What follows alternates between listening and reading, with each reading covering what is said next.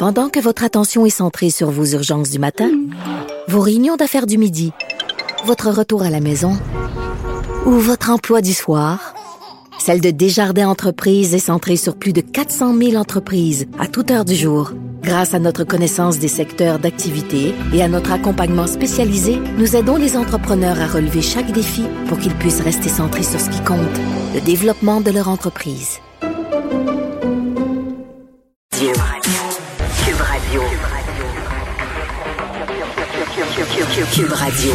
En direct à LCN.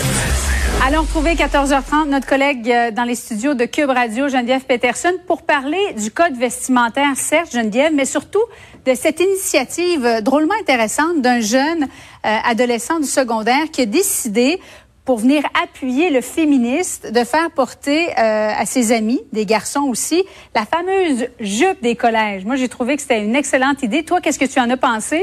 Ben, premièrement, ça me réjouit parce qu'on est toujours en train de critiquer l'utilisation que les jeunes font des médias sociaux. Hein? On dit c'est une perte de temps, ça peut servir à toutes sortes de choses négatives comme l'intimidation. Hier, pendant que j'animais mon émission, je me suis fait taguer sur une publication, en fait sur cette publication Instagram de ces jeunes hommes qui ont décidé de porter la jupe pour dénoncer euh, la vétusté, faut bien le dire, des politiques vestimentaires dans nos écoles québécoises. Moi, là, j'ai fréquenté un collège pour jeunes filles dans les années 90. On avait un code vestimentaire très, très strict pas de bretelles spaghetti. Nos jupes étaient mesurées, comprends-tu, quasiment avec des règles chaque jour. Puis si tu dépassais d'un iota puis que t'étais trop haut, tu te faisais renvoyer chez vous.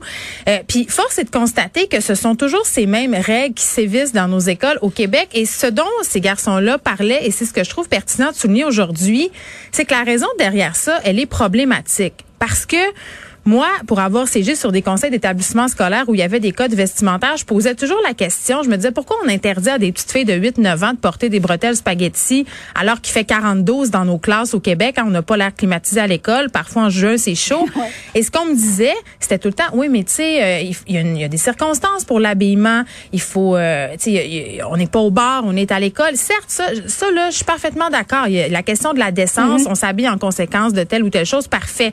Mais l'argument qui revient tout le temps en dessous, c'est faut pas déconcentrer les petits gars. Puis faut pas déconcentrer les professeurs masculins. Oui, mais les hormones, Geneviève, les hormones, c'est chimique.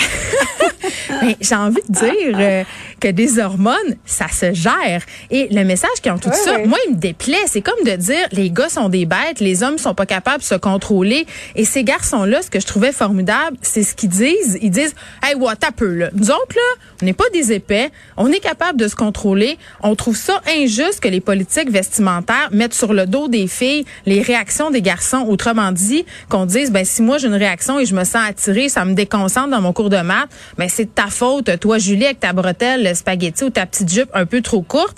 Puis ils disent aussi, à un moment donné, une question d'éducation, ça revient aux parents et aux petits gars de se responsabiliser, de se conscientiser et de dire, ben écoutez, c'est pas parce qu'une fille porte euh, un chandail un peu court, parce que là, c'est rendu qu'on a même plus le droit de crop top dans les écoles. Euh, je trouve ça fou quand même. C'est, on est en train de dire, puis il y a eu des cas dans des écoles à Montréal, Robert Gravel, pour pas la nommer, on a renvoyé une élève mhm. chez elle parce qu'elle portait pas de soutien-gorge. Là, ce qu'on est en train de dire, là, c'est qu'on prive des jeunes filles de leur droit fondamental à l'éducation à cause d'une épaule dénudée. C'est ça la réalité. Et je trouve ça beau de voir des jeunes hommes qui euh, prennent ce problème-là à bras le corps, mettent leur jupe et disent ça fera, c'est assez. Mais en même temps, Geneviève, d'aller à l'école sans soutien-gorge, trouves-tu que c'est approprié? Ben, mais hein, que je trouve ça approprié. Pourquoi on porterait un soutien-gorge? Moi, je, comprends ah, pas si j'avais une fille, c'est oui, mais si j'avais euh, une fille, une adolescente qui voudrait pas mettre de soutien-gorge pour aller à l'école, je sais pas, j'aurais une conversation avec elle. Ben, ça dépend. Je comprends le, point, là. Ça dépend, ça dépend comment le rendu, hein, le rendu de la chose. Si tu portes pas de soutien-gorge en dessous d'un chandail très, très ample, puis qu'on voit pas, c'est une chose. Après ça, oui, à la limite, ça, ça peut passer. C'est ça. C'est parce que, à un moment donné, tout est question de bon goût et d'essence, mais c'est une conversation qu'on doit avoir à la maison avec nos enfants. C'est pas du ressort de l'école de contrôler mm-hmm. ça. Moi, c'est ce que je trouve.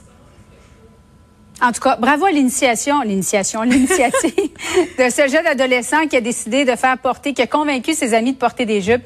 Bravo, pourquoi pas? J'entendais des parents euh, dans la salle des nouvelles dire, ma fille va dans un collège, elle est obligée de porter une jupe pas le droit de porter un pantalon. Ben ça, ça n'a pas de bon sens. Ben c'est ce qui est dénoncé aussi. À un moment donné, euh, moi j'habite près du euh, d'une école privée bien connue de Montréal et quand il fait moins 42 puis je vois les petites filles passer en jupette avec leurs collants transparents, ils ont froid, je me dis c'est quoi ce double standard là On est en 2020, pourquoi on mettrait pas des pantalons? Ça aussi euh, c'est dénoncé. Fait que je pense qu'on est rendu un peu ailleurs. Je pense qu'on est rendu à se dire qu'on pourrait peut-être un peu moderniser tout ça dans les limites de la décence, bien entendu. voilà, merci beaucoup Geneviève. Bon après-midi à toi. Merci.